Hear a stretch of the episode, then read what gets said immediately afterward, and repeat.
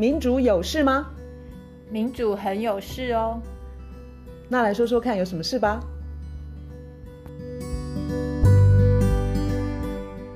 大家好，我是月韶，我是倩怡。我们今天要谈台湾终于发布的二零五零净零排放路径图。我们一听到净零的政策，心中都非常的高兴。一来，终于，呃，政府宣示了减排的决心，但是这个内容这么这么的庞杂，我们已经不知道要从哪里呃开始理解。卢老师，我就想到卢老师对于气候的这个议题啊，研究多年，然后我想说，他听他的解答一定是非常有意思的。我给这个净零路径。打很低的分 数，我也不好意思讲我打几分，可是我真的打很低的很低的分数。我嗯，我们想知道理由。我想你是给他打不及格吧？不及格，嗯，我觉得绝对不及格。嗯哼，因为呃那天公布这个禁零路径的记者会，就是有国发会、有环保署、有科技部、经济部等等官员都在场，然后公布这个禁零路径的整个记者会。以及它有国发会，它有可以让大家下载的简报档，对，然后还有整份八十多页的整个这个所谓二零五零近零的呃近零排放的路径，我都看了之后，我觉得有一个很一致的一个基调，嗯、那个基调就是说他们的假想对象，他们的诉求对象，就是这整份报告是要给谁交代？他总共只是要给。差不多就是工商大佬，差不多就是企业财团，那几乎就是他们假想的一个，就是要给交给交代的一个对象。嗯，也就是说，政府他们看到了产业的忧心。我们台湾是以出口为导向，然后我们知道说欧盟开始会做碳关税吗？那个东西叫做，嗯、所以就是我们如果商品要进口到对方的国家，对方欧盟是一个很大的区域经济。那他就他会跟我们收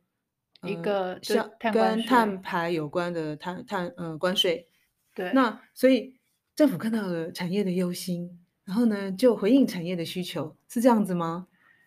这个就是重点，就是说我们今天应该要近零的原因。事实上，我我觉得近零我都还不满意，我觉得那个近就是有很很多地方可以做文章，就是那个近我们有谈过。最好是归零，但是无论如何，有近零比没有近零好。可是真的要近零的原因，真正真正根本的原因，就是气候变迁、全球暖化、极端气候灾难不断，然后越来越严重，而且这个恶化的速度都在加快。南极、北极最近都高温三四十度，所以表示说，我们年轻世代、未来世代他们的生存的。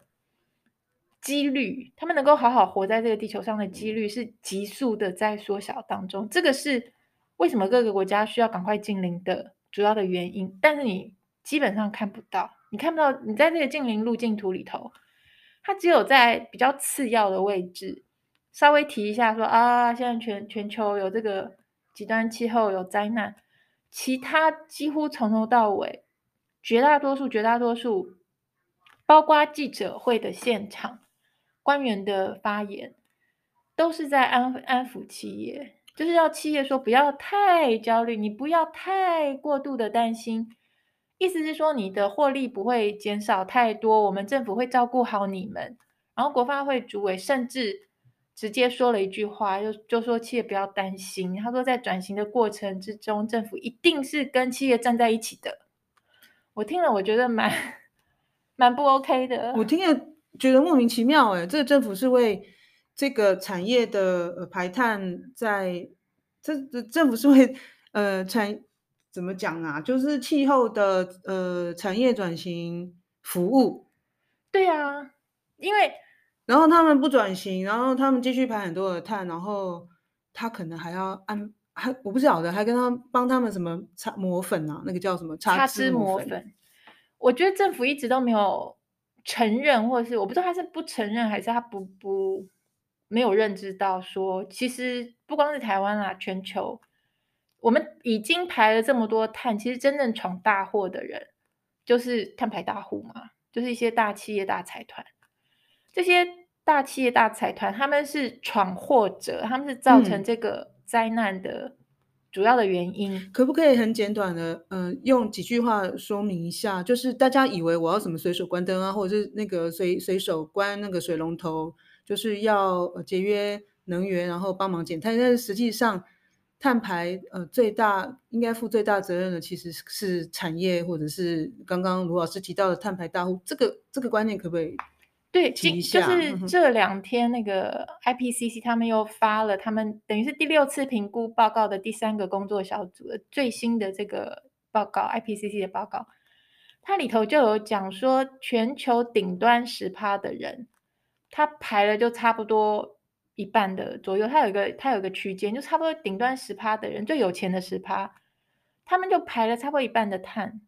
所以换句话说，这个地球是这些人搞砸的。百分之十哎，对，那那你更不要说百分之一，他们的碳碳排就是数量更是惊人，就是不成比例啦，不成比例。然后我觉得 政府在讲这个净零路径的时候，他从来都不去从这个角度，他就是把这些所有的企业，包括大财团，他把他们当做苦主，把他们当做受害人，好像他们受了什么委屈。我们如果知道说他是加害加害者，可能有点。说的重，我们说闯祸的人好了啊，就当他不是不是故意的。可是这这也有点难说，因为其实我们知道气候变迁已经很久，我们知道不要不要使用化石燃料已经非常久了，他们一直在拖大家的脚步。然后今天政府就连近邻路径这种东西都还是一副就是一直在伺候这一群人，然后就千万不要太担心，不要想太多，政府会帮你，然后。你们企业获利不会，你们的转型会很顺利，政府都会帮你，都会帮你。我一直在想，听到这个其实很失望，就是政府的政策应该是把人民放在第一位，这听起来都很陈腔滥调了。但是就是说，人的位置在哪里？因为气候变迁直接影响到是人的的生活，是真正实际的生活。没错，这也是为什么他他其实把那个就是公正转型或是正义转型是放在很后面。不但放在很后面，而且这这部近邻路径里头啊，当他说到说要公正转型的时候，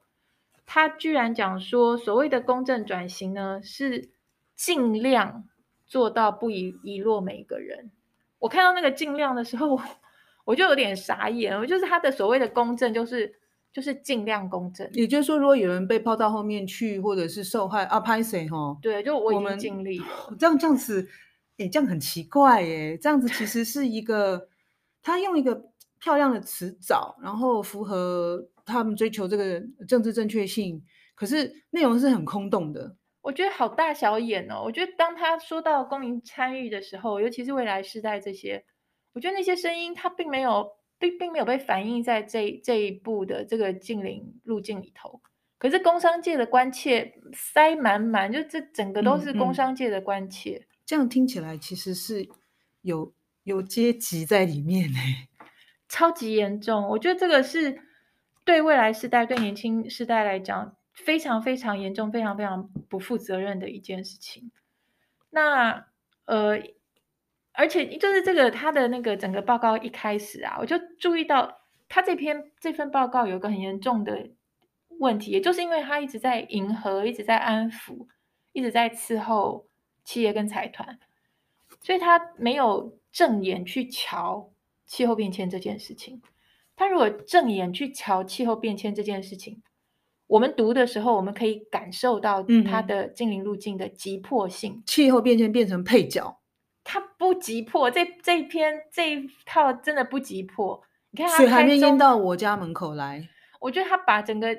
人家 IPCC 表达那个急迫性，他就。给他整整的凭空的就往后挪了十年，就他我们完全不尊重专家的意见。他他不能说是呃，不能说是说谎，因为他他就讲的说，他说他一开始就讲全球暖化将在二十年内升温一点五度 C。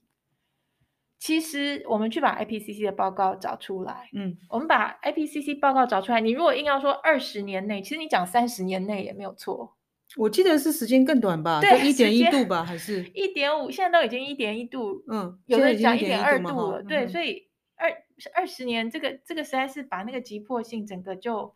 整个就往后推。好像我们现在还很凉爽，现在还升高一点五度是二十年后的事情。哎，不对耶，它其实这个语义是是故意是一个陷阱哦。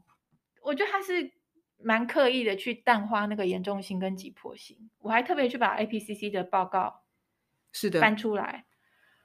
这个国发会他们引的这这个 IPCC 的那一份报告是第二工作小组的，他硬要讲说二十年内升温一点五度 C，不能说他错，就好像我们说一世纪内也不能算他错。嗯、可是人家 那个报告明明就是讲说有九十到一百的几率会在二零二一到二零四零年就突破增温一点五度 C，然后他讲了不同的路径，有的是。六十六到一百的几率，有的是超过五十的几率。可是无论怎么看，那个二零四零就是二十年内，这个都是一个差不多是最宽松、最宽松，就是非常，你就是要挑那个最最宽的、最遥远的，就是安抚大家，就是安抚大家。然后你如果去看，不管是 IPCC 的评估报告，第六次评估报告的第一个工作小组，或是前前几天才刚刚出来的第三个工作小小组。它里头都有很清楚的增温的图，很清楚的对应到的是差不多二零三零年初期就会破一点五度 C。换言之，我们的时间剩下的非常的少，我们的情况非常的危急。台湾是碳排大国，台湾的气候风险就是有一家叫做慕尼黑在在保险公司，它嗯。他去研究全球的气候风险的这个排名，一百八十几个国家里头，台湾排的蛮前面的，三十几，我记得是三十六。所以台湾是碳排大国，台湾是气候高风险国家。我们排的每一吨碳啊，它其实都是在贡献到一个东西，叫做气候的这个叫做呃呃 feedback 回馈，嗯，呃循环，就是 feedback loops，就是我们、嗯。排了一顿碳，它会造成某一个地方融冰好了，那个融冰又会影响到更多的热被吸到地球，诸如此类，有很多很多的这种气候的呃回馈的这种呃循环。是，就我们每排的每一顿碳，我们都在加速，有一个东西叫做呃 tipping point，就是气候的临界点，就是气候它的崩坏不是线性的，不是说今天呃就是。坏就是变招一个单位，明天变招两个单位，后天散，不是，它会会有一个临界点，碰到了之后就是就是骨牌一样，就是整个崩解。所以一天一天是在累积，然后我们一直在逼近那个临界点。到临界点的时候就是大崩坏，就是因为整个就好像有点像器官多重衰竭那样子。嗯，科学家都知道，都都都知道有这个东西，但是没有人可以精确的算出是。哪个时候，从哪一个点开始，嗯、我们排的每一顿碳一直在加速这个东西。可是政府 他没有去谈那个东西。可是你看他的，他整份报告里头的那个经济成长、跟用电成长、跟能源需求成长，就非常的愉快、轻松的，就是哦，我们是一路到二零五零年，我们假设我们的用电、我们的经济都是都要二趴，然后加减零点五的成长。那非常的天真，好吗？因为，因为其实我们只要想一下说，乌克兰现在的经济成长是多少？一个巨变，就是一个大的变化，一个大的灾难一来，或是一个战争来，你的经济就停摆。我们现在气候紧急状态，气候紧急状态的意义就是说，我们危机四伏，我们到处随时不知道什么时候一个一个气候灾难来，我们的经济就是停摆。可是这些东西政府。都不去看，都不去想，然后就说哦，我们就是经济还要成长，而且我们的用电就是要成长，而且我们的能源就是要成长。然后这边都定住不动之后，就再去说说其他都不用担心，因为我们会投入科技研发，我们会极大化我们的再生能源，我们会极大化我们的电气化。嗯嗯。我们现在已经到了，就是听到成长不宜就不应该马上就很高兴的时代了。因为如果说我们一直坚持，就是要像政府他们现在这个态度，对我来说，他们去讲这个经济成长跟用电成长，我站在一个，假如说我是一个今天还没有生出来的孩子，政府这种做这种事，它是一个主权宣誓，就是说我要用这些，你这些将来要活的人，是一个主权宣誓，你懂吗？就是你将来要活这件事情，嗯嗯、我的几率其实是被压缩的哦。对，你先你要活这件事，等等，我现在要经济成长，嗯，我现在要电力成长，我现在要能源成长。所以他先圈住了，先固定住了，先宣示了主权。所以对一个我可能要出生的，或是我刚出生的，或是我的生存几率都是 我连抗议的机会都没有。你先圈去了，你先说你这个企业要拿走，那是我生存，那是我活的凭借，就是一个生态 OK 的一个世界。当我活到三十岁，当我活到五十岁。我本来有这个权利，我可以活在地球上活到五十、六十、七十岁。现在没有，现在政府做的这些事情，就是一个主权宣宣誓，然后完全就是站在企业跟财团那边，而且他们的这种经济成长的这种想象，真的是非常的天真，真的是，我觉得他他的他们的这种短视，他不光是把未来这些时代的生存权啊，就是扫到对扫到那种垃圾桶。之外，事实上非常的是在伤害这些企业，因为就像我刚刚讲的，我们的气候敏感度度，这就是我们的气候是呃气候敏感地区，就我们自己是脆弱的。如果说气候大变化，我们其实有很多地区会受到影响。没错，尤其是他一天到晚讲护国神山，大家还记得那去年是去年吗？就是干旱的时候，缺水。对啊，科学园区多么的紧张，而且国际新闻，而且美国的商务部的部长都说，只要台湾有台风或是干旱，他睡不着觉，因为晶片攻击等等。就是台湾的，我们仰赖气候的程度非常的高，不管是水还是干旱，我们都很敏感。然后我们自己的政府是那么样的忽视，然后那么样的大胆，那么样的勇敢，把这些事情都看得这么小。这整份净零路径里头。就是把真正气候那一部分一直的压缩、压缩、压缩，然后淡化、淡化、淡化，简直就是要我们相信说，气候灾难这个事情好像是二零五零年以后才会发生的。没错，我这样讲可能有点夸大，但是实际上说，我们如果不去面对气候灾难这这件事情的话，嗯，这个近邻近邻其实真的是是写给。政治人物他们是写给自己看的吗？哦，跟工商大佬分享啦。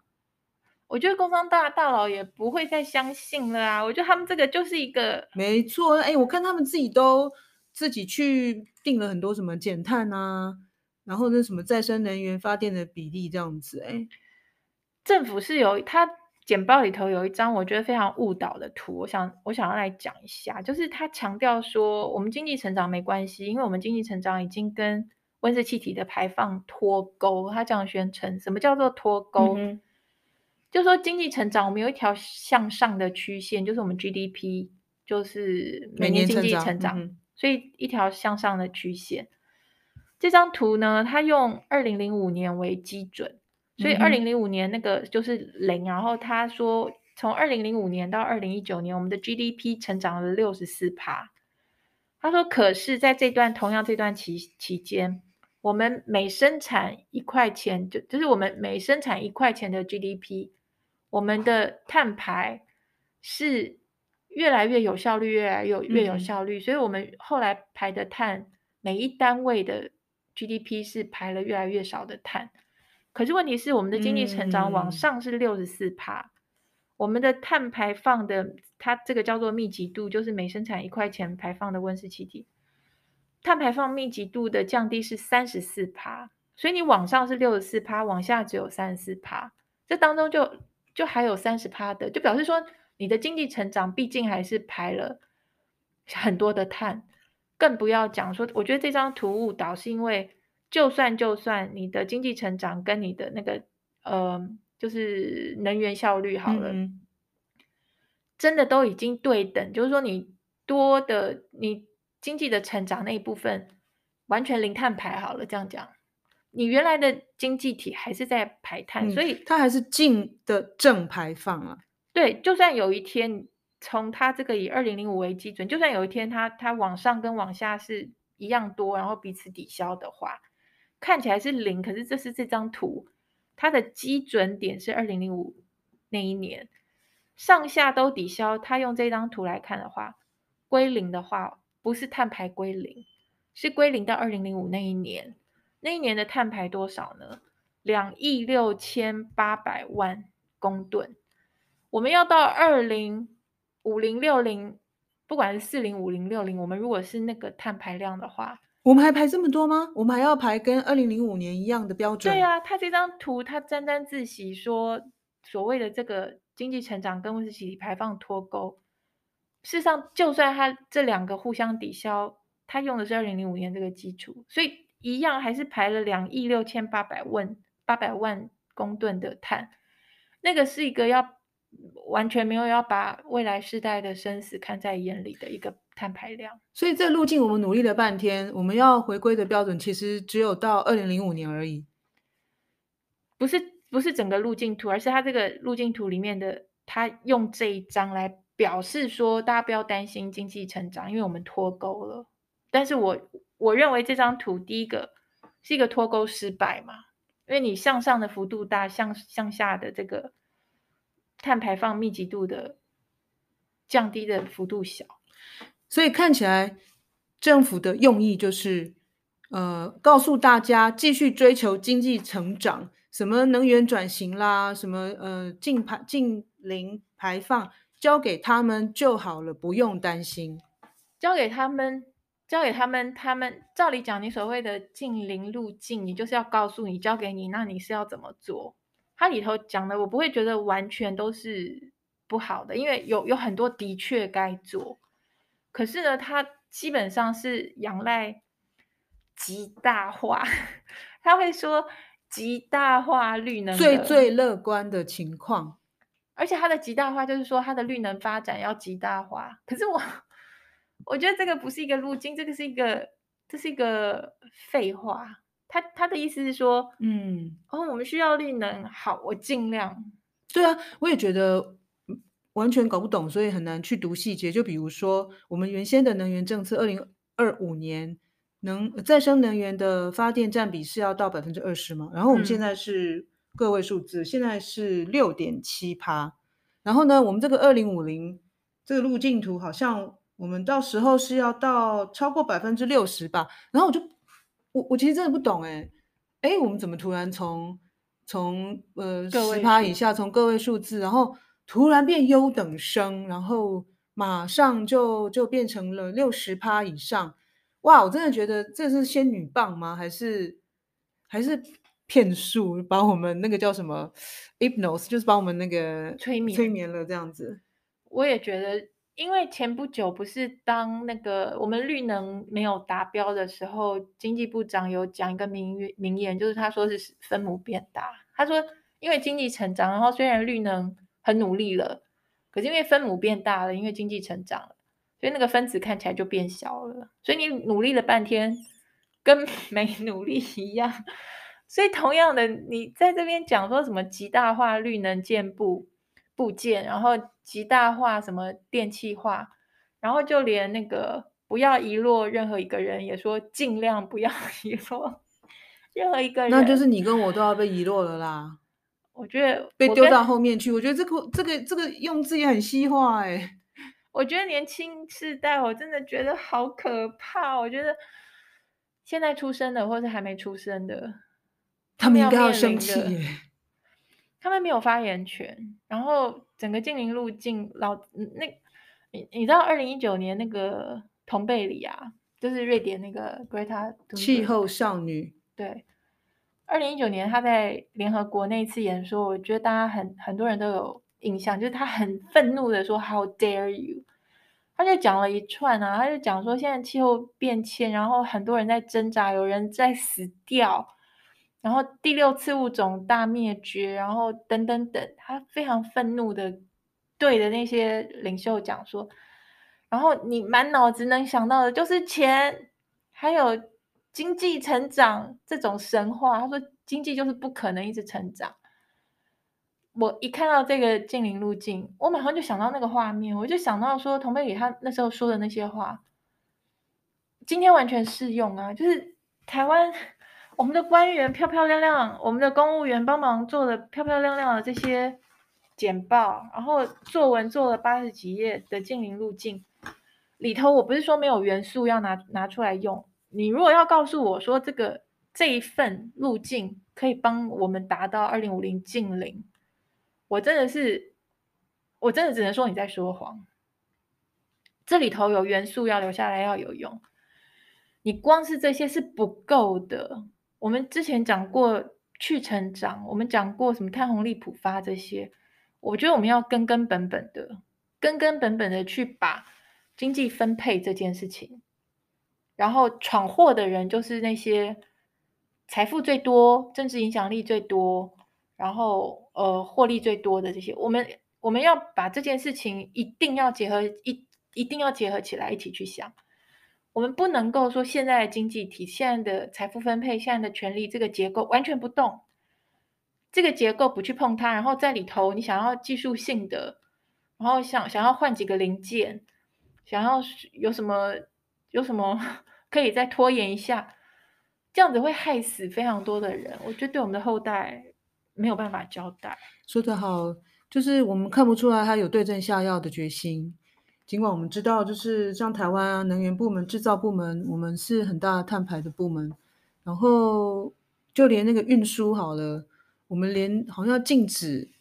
柴柴油、汽油那个那那个车都不敢嘛，对不对？嗯哼。然后我们说要什么，好像二零四零年吧，电动车要百分之百。那就是就讲，就是都是讲很漂亮的口号的数字啦。就至于说怎么做到啊，配套啦，好像是应该要掀起更多的讨论。但是我觉得好像大家都已经习惯说啊，那个口号你们先喊了再说吧。哎，我觉得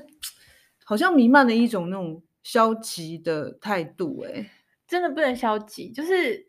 这这几天不是联合国的那 IPCC 的。第六次评估报告的第三个工作小组的这个报告，好像是昨昨天前天刚出来嘛。我马上就问罗老师说：“我我觉得好像又是另外一个警讯呢。我我们连看那个内容的心情都都提不起来。”我很快的翻一下，然后还有相关的讨论。我觉得里头有讲一个很重要的，就是它后面有一个问与答，就是问有人问就说：“那我作为一个地球上的一般的很一般的一个人。”我能做的有什么？一般公民，对，一般公民，我能做有什么？结果这个 IPCC 的报告，他讲说，你作为一个公民，你能做的是你要去施压，你的政府？对，他说你 IPCC 现在 IPCC 做到这一步，我觉得相当不错。他就提醒说，你身为一个公民，你该做的是去 pressure the system。什么是 the system？这个体系就是现在的政府跟现在的工商。企业，他们是一个 system，他们在主导我们人类的能源使用，我们的经济发展跟分配。我们我们个人没有办法去说，哎，我不要走这条，我现在就是要走路的那呃绿色的那一条。我们换不过去，是因为那个 system 掌握权力的这些人。IPCC 他今天已经能够讲到这样，他说你作为一个 citizen，他没有说。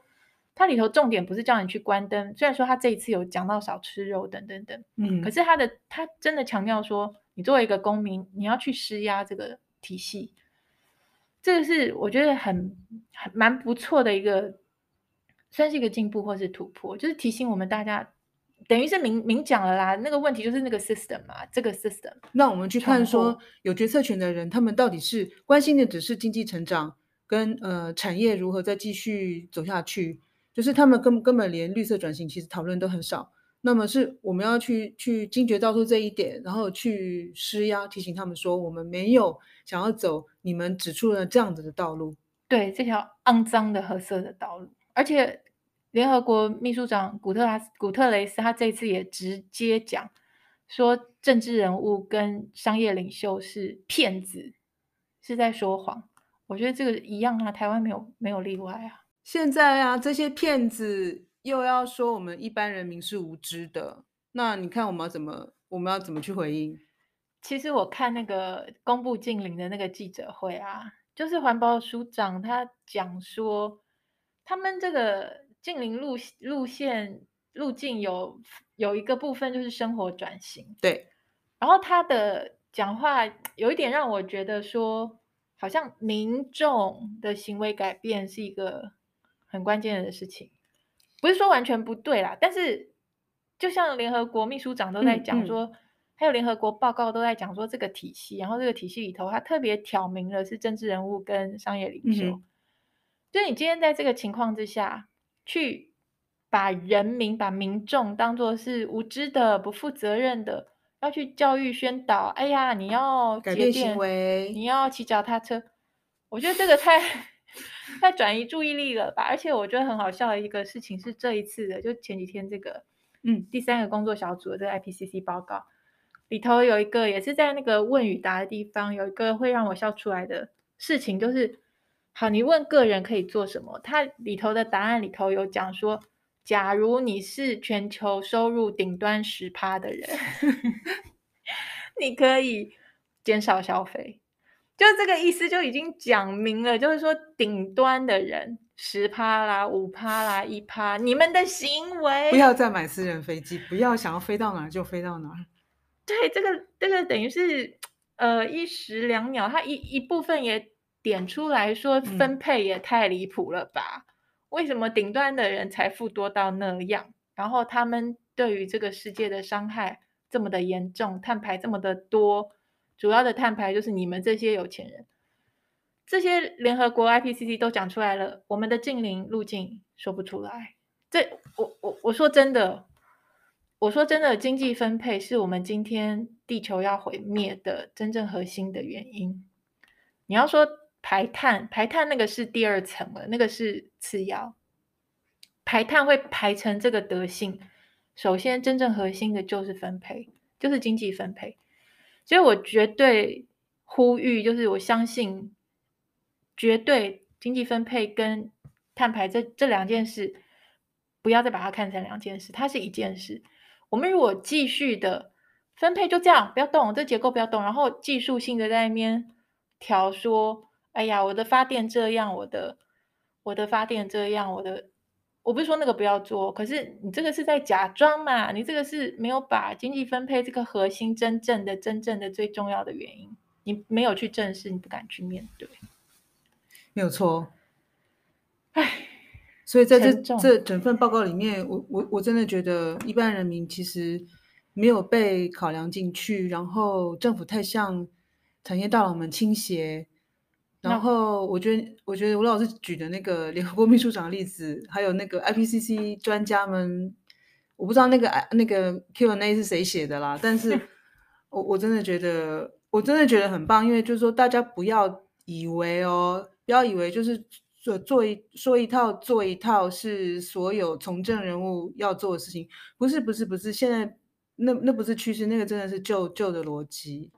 对，重点在我们要去施压，连联合国都这么说，我们要施压让他们改变。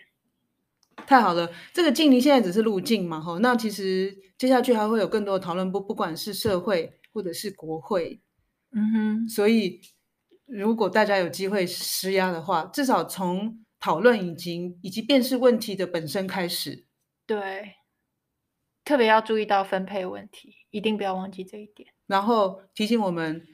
呃，哪些人说话的时候是骗子，很多。OK，好，今天先这样，拜拜，拜拜。